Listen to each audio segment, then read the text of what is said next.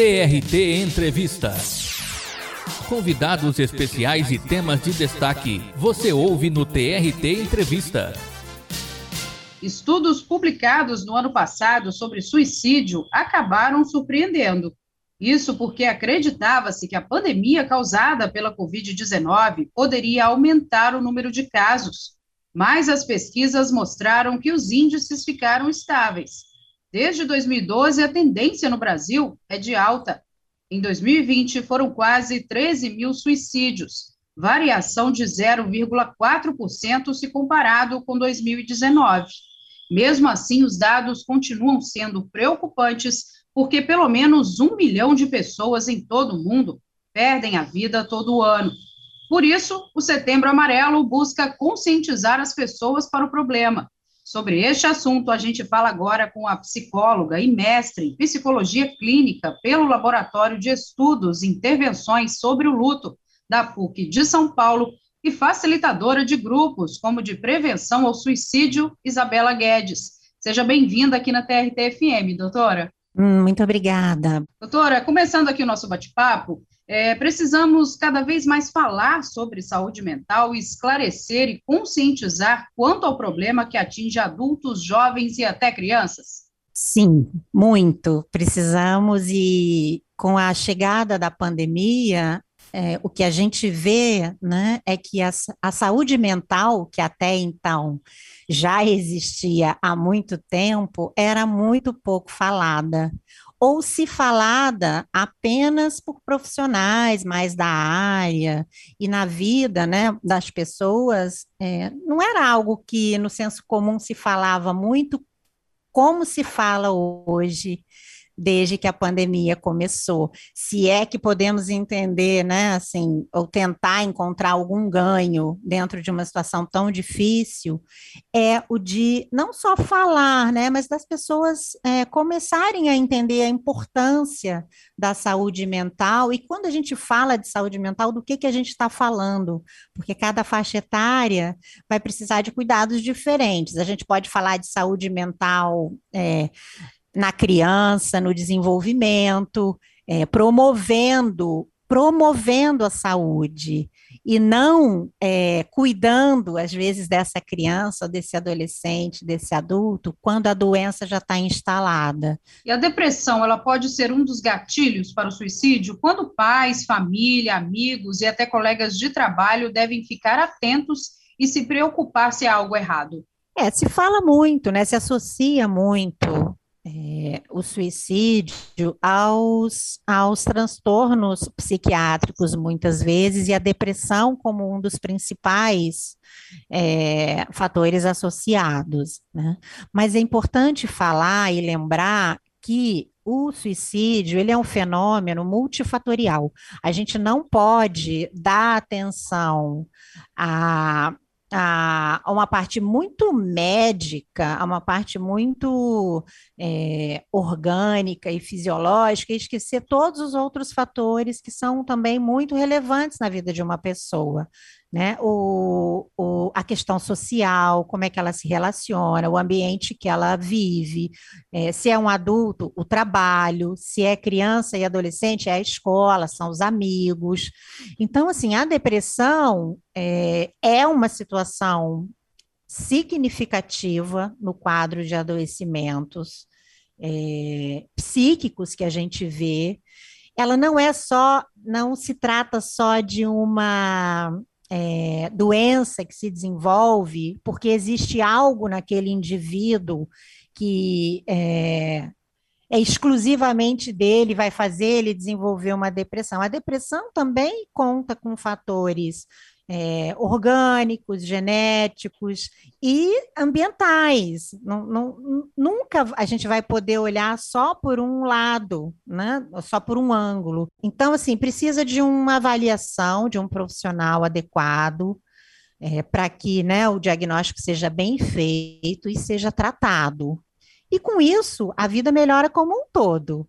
Doutora, a senhora tem inclusive um trabalho de estudo e intervenção sobre o luto e é também facilitadora de grupos de apoio a pessoas que perderam quem amava, vítima de suicídio. Quando uma pessoa comete suicídio, naturalmente a gente pensa na vítima primeiro, mas a família sofre muito também com essa situação, não é mesmo? Como é possível trabalhar esse luto? O luto por suicídio, ele é um luto que tem características é, próprias, né? A gente, quando pensa no luto e quando a gente vai fazer uma avaliação e um atendimento a um enlutado, é, uma das, uma, né, um dos pontos que a gente precisa observar é como foi que a morte aconteceu, né? A morte aconteceu de, de uma forma é, inesperada, estava é, doente, foi, foi sem preparo, foi violenta, como por exemplo é uma morte por suicídio, né? Então o luto, o luto dos, dos entes queridos que morreram, é, das pessoas, né, que perderam entes queridos, por suicídio é um luto que traz algumas características, mas eu vou te dizer que é, a que aparece com muita força é a culpa, é o sentimento de culpa. Então, é, diferentemente, por exemplo, de outras perdas, eu vou dizer que agora, na situação da pandemia e a perda por Covid, traz alguns elementos também relacionados ao sentimento de culpa. Mas é, o que nós conhecíamos até então, antes da pandemia, associava muito, né? O luto, o luto por suicídio ser um luto que traz a pergunta de será que eu poderia ter feito algo diferente? Será que teve alguma coisa que eu deveria ter visto e não vi? Também porque muitas vezes são essas as perguntas que os enlutados escutam das pessoas. Então, assim, o luto, o luto por suicídio ajuda muito o grupo de apoio, porque é uma oportunidade que isso que o enlutado vive tão sozinho às vezes, porque ele não conhece outras pessoas que viveram aquilo, porque as pessoas quando vivem não contam, é, ele tem uma oportunidade de estar com outras pessoas, de ouvir outras pessoas e de dizer: nossa, isso não acontece só comigo, isso acontece com outra pessoa também, então isso é do luto.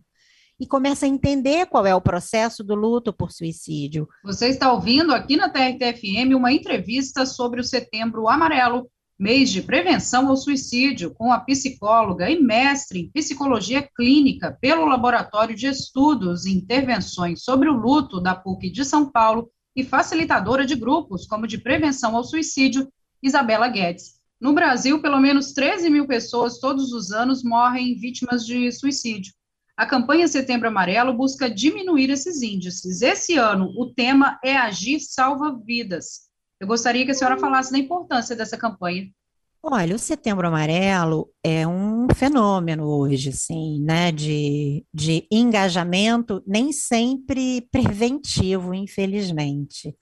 É, a gente da área, né, muitas vezes fica preocupado é, o quanto é, não se deve tornar o setembro, um, setembro, setembro amarelo uma campanha de marketing amarelo, que é como a gente chama. Eu quero aproveitar a oportunidade aqui de estar aqui, né, é, falando para um público que talvez não conheça sobre o assunto e que talvez tenham até enlutados por suicídio me escutando, e eu quero trazer uma informação que ela é muito importante, porque ela é uma informação errada, que tem sido veiculada há muitos setembros amarelos, e as pessoas, quando é, disponibilizam essa informação, elas nem se dão conta é, do que, que elas estão falando para os enlutados.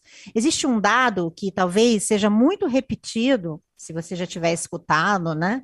É, você vai reconhecer, mas se algum dia você escutar, você se lembre disso que eu estou falando. Existe um dado que é, que é compartilhado, que é o seguinte: é, a cada 10 pessoas que morreram por suicídio, nove poderiam ter sido evitados.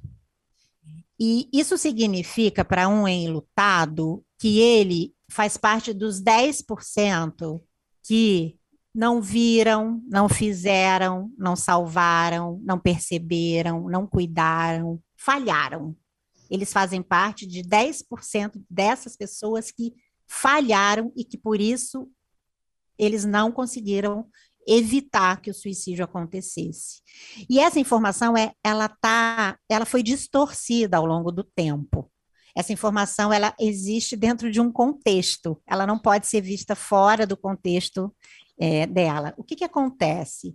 Quando se, é, quando se trouxe esse dado, É, ele veio a partir de uma pesquisa que foi feita em prontuários de pessoas que haviam falecido por suicídio. E nesses prontuários foram identificados possíveis sinais de que essas pessoas estavam em sofrimento e de que, portanto, poderia ter um suicídio em curso. Mas veja que o diagnóstico foi feito após a perda e não enquanto a pessoa estava viva. Né? Então, muitos enlutados, às vezes, quando perdem alguém, eles falam: puxa, aquele dia, tal coisa, ou tal comportamento, é, será que, nossa, ele já podia estar em sofrimento, já podia ter algo ali acontecendo e eu não percebi.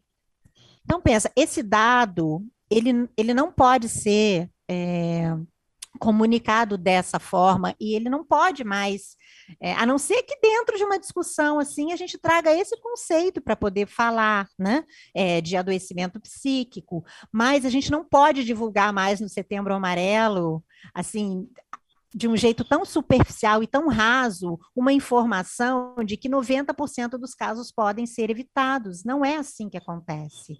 Então, assim, é, eu acho que hoje o Setembro Amarelo precisa é, crescer, não no sentido de quantidade de informações, ele cresceu muito nos últimos anos. Tem muitas pessoas falando do Setembro Amarelo. Para os enlutados, é um mês muito difícil.